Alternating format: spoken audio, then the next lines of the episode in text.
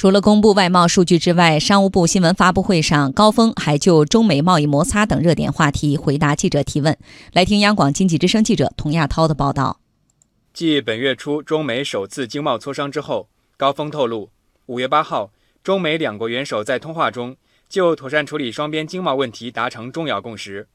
中方已经接受邀请，同意在适当时候赴美国磋商。目前，双方工作团队正就下一步磋商的相关安排保持沟通，我们希望双方能够在两国元首的指引下，本着相互尊重、平等磋商的原则，继续深入沟通，切实加强务实合作，妥善管控分歧，共同推动中美经贸关系健康平稳发展。根据美国贸易代表办公室此前公告，美国将在五月十五号召开听证会。